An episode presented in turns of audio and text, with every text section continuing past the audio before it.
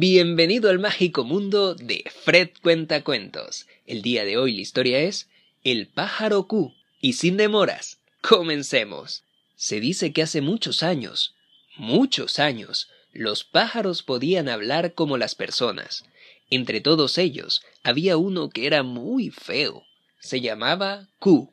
El pájaro Q sufría mucho por ser tan feo y se lamentaba continuamente.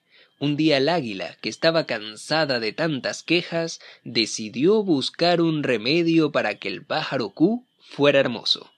Para ello, fue a pedir consejo a la lechuza que tenía fama de sabia.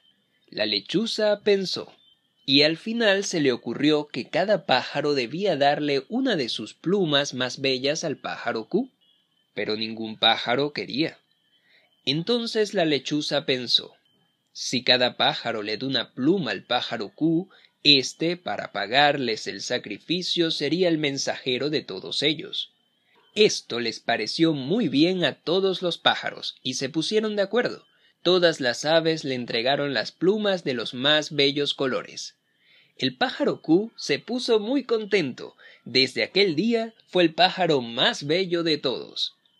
Pero pronto Q se olvidó de su promesa se pasaba las horas mirándose en las aguas y escapaba cada vez que los pájaros necesitaban que llevara sus mensajes.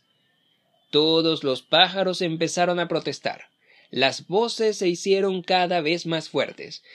Llegaron a armar tal alboroto que el dios de los pájaros se molestó mucho y los mandó a callar para siempre. Desde aquel momento sus voces se convirtieron en graznidos o trinos y nunca más pudieron hablar.